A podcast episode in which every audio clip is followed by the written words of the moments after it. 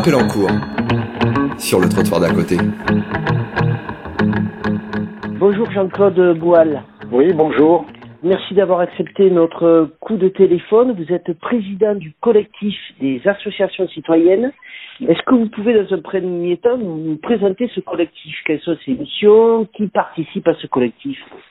Alors, le collectif des associations citoyennes est un collectif qui regroupe euh, plus de 150 réseaux nationaux ou euh, régionaux ou départementaux, plus des associations euh, locales des associations de, de, de, défense des droits. Hein. On travaille avec la Ligue des droits de l'homme, avec AITEC, avec euh, ATAC, si vous voulez, des associations sociales telles que les régies de quartier, des associations de l'éducation populaire telles que les maisons de jeunes et de la culture et leurs fédérations.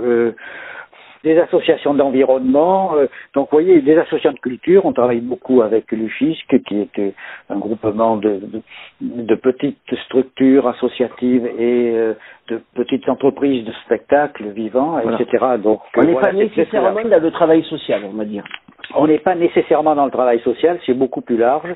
Et euh, l'objectif du collectif, c'est euh, de ne pas accepter de se battre contre la marchandisation de tout le secteur social euh, et, et, et, de tout ce qui est le, le, le, le, domaine des, des domaines associatifs, si vous voulez quand même est pas mal poussé par les gouvernements depuis un certain nombre d'années et euh, donner un certain nombre d'éléments de, de, disons de, de, compréhension par rapport à la situation euh, actuelle dans laquelle se trouvent les associations sur les financements, les subventions, etc. Donc travailler aussi avec euh, les institutions, les autorités publiques sur la réglementation nationale, voire la réglementation communautaire par rapport à ce secteur-là, et les relations entre les, le monde associatif et les autorités publiques en général.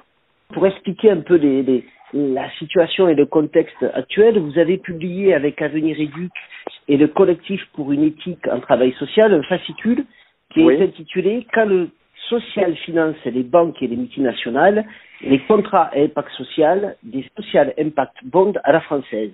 Et vous organisez aussi avec ces mêmes partenaires, le 13 janvier 2017, une journée de formation qui a pour titre Quelle réponse à la marchandisation du social, où il sera aussi beaucoup question de ces contrats à impact social. Pourriez-vous nous expliquer un peu ce que sont ces CIS les contrats à impact social, comme nous le disons dans, dans notre brochure, c'est la dénomination française des Social Impact Bonds qui ont été mis au point au Royaume-Uni, généralisés au niveau mondial par le G20 suite à une décision donc de ce G20 sous présidence de David Cameron en 2013. Mais ça apparaît en 2010 à peu près en Angleterre. Ah, ça apparaît en 2010 à peu près en Angleterre. Et euh, l'objectif, c'est euh, le raisonnement euh, des promoteurs de ces social impact bonds, c'est celui-ci. Nous sommes dans une situation, enfin, les États sont dans une situation financière difficile. L'État-providence est mort. Il faut donc trouver de nouvelles formes pour financer le social. Et ces nouvelles formes pour financer le social, c'est de faire appel au privé en permettant, soi-disant, d'investir dans le domaine social tout en ayant un retour sur investissement, alors un retour financier et soi-disant un retour social. En fait, il s'agit de mettre en place des partenariats publics-privés dans le domaine du euh, social. Et les exemples que nous avons euh, euh, regardés et décortiqués au niveau mondial, que ce soit au Royaume-Uni, que ce soit aux États-Unis, que ce soit en Nouvelle-Zélande, en Australie, au Canada, il y en a même maintenant qui se développent en, en, Europe, en dehors du Royaume-Uni, en Belgique, au Portugal, mais en tout cas dans le monde anglo-saxon où ils sont un peu plus euh, anciens, nous démontrent que le processus consiste à euh, faire investir essentiellement des, des, des, organismes financiers dans le domaine du social qui financent une opération qui est souvent euh, portée par une association, de façon à ce que les investisseurs se, contrôlent bien que l'association utilise bien l'argent euh, pour ce pourquoi ils ont investi. Souvent, euh, euh, ils délèguent un directeur financier dans l'association qui perd donc toute autonomie hein, d'activité. Il y a une évaluation qui est faite par des, cabinets d'évaluation qui, bien entendu, eux, sont des, promoteurs des, contrats impact social parce qu'ils y voient un nouveau marché pour leur activité.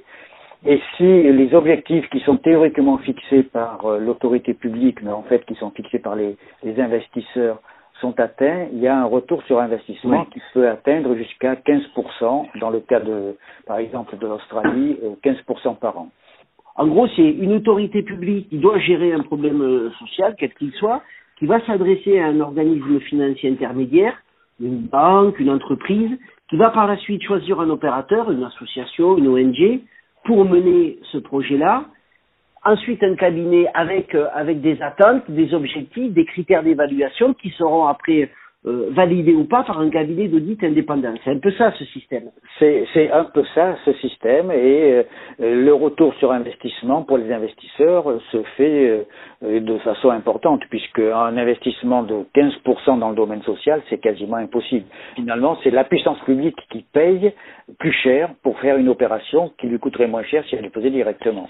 Ce constat-là vous le faites à partir de d'expériences que vous avez euh, observées, analysées?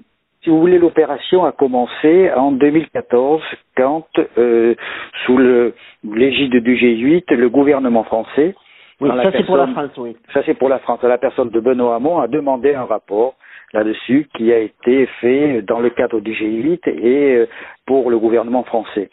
Monsieur Sibi qui a fait ce rapport-là, qui a été remis au gouvernement en septembre 2014. Dans ce rapport, euh, on développait l'idée des contrats, des, des, social impact bonds en disant que c'était une opération intéressante et il y avait euh, notamment en annexe un discours du président de la task force G8, qui me s'appelle Monsieur Donald Cohen, qui disait en clair euh, que l'État social étant terminé, il fallait complètement changer les mentalités passer au financement privé euh, par euh, les, les, les, les, banques et les grandes multinationales qui devaient définir ce qu'était euh, la protection sociale dans les, dans, dans, dans les pays et les contrôler et donc les financer de façon à pouvoir, en les finançant, avoir un retour à la fois dans le domaine social, dans le domaine, dans le domaine financier. Et quand nous avons euh, vu ça, nous avons donc regardé ce qui se passait à travers le monde, là où il y avait déjà des exemples, parce que dans le rapport, il y avait un certain nombre d'exemples qui étaient présentés. Donc on a fait notre recherche par Internet, c'est euh, assez facile. Euh, vous trouvez d'ailleurs beaucoup d'éléments de ces recherches dans, sur le site du collectif des associations citoyennes. Oui, alors justement, les CIC font leur apparition via la loi sur le, l'ESS, Économie sociale et solidaire du 31 janvier 31 euh, juillet pardon, 2014, ces promoteurs mettent en avant un dispositif de bon sens qui permet de trouver de l'argent dans une période de crise, qui va permettre l'innovation et va créer des économies pour la collectivité. Vous y croyez pas du tout et vous, vous mettez en avant le fait que c'est plutôt un instrument de la marchandisation du travail social des économies apparentes au départ, puisqu'au départ, effectivement, l'autorité publique n'investit pas puisque c'est le privé qui investit, mais comme l'autorité publique rembourse l'investissement avec euh, un intérêt important euh, aux investisseurs privés, ça lui coûte plus cher euh, à terme, au bout de deux trois ans, ça lui coûte plus cher que si elle avait investi directement et fait l'opération en direct. Sauf si la, la, personne qui, le, qui va gérer l'organisme financier, qui va lancer le, le, projet, euh, ne réussit pas ses objectifs. Dans ce cas-là, il n'est pas remboursé. Oui, mais quel est l'intérêt de lancer une opération qui ne réussit pas pour l'autorité publique, j'entends, et pour notamment le public intéressé, parce qu'il s'agit souvent de situations sociales difficiles, et la question n'est pas d'avoir une, une, une vision comptable des choses, ça réussit ou ça réussit pas. Le problème, c'est de traiter la question sociale de façon que les gens qui sont en difficulté puissent sortir de leurs difficultés. C'est ça l'objectif. C'est pas de, faire une évaluation comptable et en disant oh mais si ça réussit pas, tant pis pour vous, vous perdez votre investissement. Euh, c'est quand même une drôle de position euh, sociale. C'est une drôle de vision de la société hein, qu'on nous présente là. Pour vous, le risque de ce procédé, c'est la fin de l'intérêt général et le risque aussi de voir disparaître, disparaître le monde associatif. Alors, il y a un risque de voir disparaître le monde associatif parce que, à travers cette opération-là, il se met en définitive directement sous le contrôle et la coupe des, des grandes banques, puisque les, investisseurs, les grands philanthropes, ils sont euh, listés, par exemple, dans le rapport de M. Luxibi, c'est tous des organismes bancaires ou des grandes multinationales. C'est Goldman Sachs, Merrill Lynch, euh, BNP Paribas, euh, Total, Danone, etc. Donc, voilà. Bien sûr, euh, il y a un petit paragraphe qui dit, mais ça peut être n'importe qui, euh, n'importe quelle personne aussi qui investit dans le domaine social. Mais enfin, les gros investisseurs seront, euh, seront les banques. D'ailleurs, on voit bien dans les premiers contrats qui sont signés par le gouvernement, là, les investisseurs, c'est le système bancaire. Il hein, ne faut pas se faire d'illusions. On en a deux qui sont, qui viennent d'être signés là, il y a une dizaine de jours par le gouvernement. Qui concernent Qui concernent de l'insertion à l'emploi euh, essentiellement à travers des dispositifs euh, particuliers. Il y en a un, c'est une association qui s'appelle l'ADI, l'association pour le droit à l'initiative économique, et euh, qui propose d'accompagner des projets de personnes en difficulté pour les insérer durablement dans une activité professionnelle durable. Et la deuxième, c'est un peu sur le même sujet, hein, c'est euh, euh, une, autre association qui propose de euh, les former à la, à la franchise et, et de façon qu'ils puissent créer leur entreprise en étant franchisés auprès de grands groupes industriels. Quoi. Est-ce qu'il y aurait des publics plus spécifiques vers lesquels ces, ces contrats pourraient être dirigés? Ou est-ce qu'on peut imaginer qu'à terme ces appels à projets tous, tous, les, tous les types d'accompagnement dans le travail social c'est-à-dire que l'objectif est plus large que le social. Là, on a commencé par le social et on s'est mobilisé sur le social parce que c'était le premier projet. Mais vous avez un rapport de même nature pour tout le domaine de la culture, et un rapport de même nature pour tout le domaine de l'environnement. Donc, ce qui est en cause dans cette stratégie-là, parce que la stratégie, elle est clairement définie dans, euh, notamment le discours de M. Donald Cohen euh, au, au, titre du G8, euh, c'est euh, une mainmise globale de la société par euh, les grands groupes multinationaux bancaires et industriels. C'est de ça dont il s'agit derrière une opération soi-disant philanthropique. Et on nous met la philanthropie en avant, mais derrière c'est bien d'un contrôle total de la société qui est envisagé de façon à ce qu'on maintienne les gens dans les situations un peu difficiles où ils sont en leur proposant un peu la charité. Parce qu'en définitive, c'est de ça dont il s'agit c'est la philanthropie contre le, le, pacte social. C'est la philanthropie contre le pacte social et contre la solidarité. Un mot sur cette journée du 13 janvier alors, le 13 janvier, ce que nous voulons, si vous voulez, euh, parce que euh, là, ce que nous avons fait dans la brochure que vous avez signalé au départ, c'est une explication de ce que sont les contrats à impact social, ce que ça implique pour euh, l'avenir du domaine social. C'est pour ça que nous l'avons intitulé Quand le social finance les banques et les multinationales d'ailleurs qui est un titre repris euh, d'un article que nous avions fait qui est paru dans Le Monde. La matinée sera consacrée donc à euh, faire le point sur ce qui se passe concrètement euh, par rapport au contrat impact social au niveau français et ce que ça implique sur le fond. Et l'après-midi, nous voulons travailler sur quel type de réponse apporter sur ces, sur ces contrats impact social de façon à ne pas se contenter de dénoncer